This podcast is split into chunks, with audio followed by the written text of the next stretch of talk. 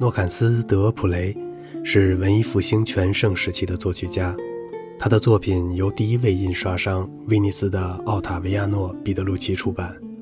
马丁·路德曾说过，诺坎斯是一位独特的音符大师，音符必须听从他的意志，而其他人都是被迫听从音符。相传法国的路易十二嗓音非常难听，他很喜欢从前听到过的一些歌曲，就问诺坎斯：“有谁能写一首多声部歌曲，使他也能唱一个声部？”诺坎斯对国王的要求深感好奇，因为他知道国王对音乐一窍不通。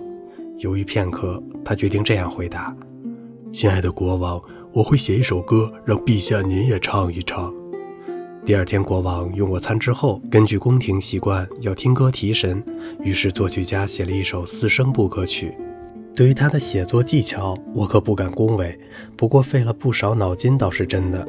他写的歌曲有两个男孩在高声部轻声地唱着卡农，明显是为了不让国王孱弱的嗓音被盖住。他让国王唱中音部，其中包括一个持续的高音，当然是在国王音高的范围内。这还不够。为了保证国王不走调，作曲家本人唱低声部，在固定低音的低八度上支持国王的声部。这小伎俩使国王满意的笑了。他赏给作曲家礼物和他想要的东西。当诺坎斯开始同意为路易工作时，得到了有圣风的许诺。但这位亲王一反平日自由公正的习惯，居然忘记了承诺。主子的健忘给诺坎斯带来了很多不便。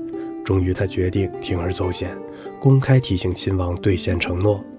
皇家礼拜堂委托他写一首无伴奏圣咏，他从第一百一十九首赞美诗中选了一段：“哦，想想你的仆人吧，想想你说过的话。”国王不仅被音乐打动，而且立即感受到了歌词的力量，很快就兑现了向诺坎斯许下的承诺。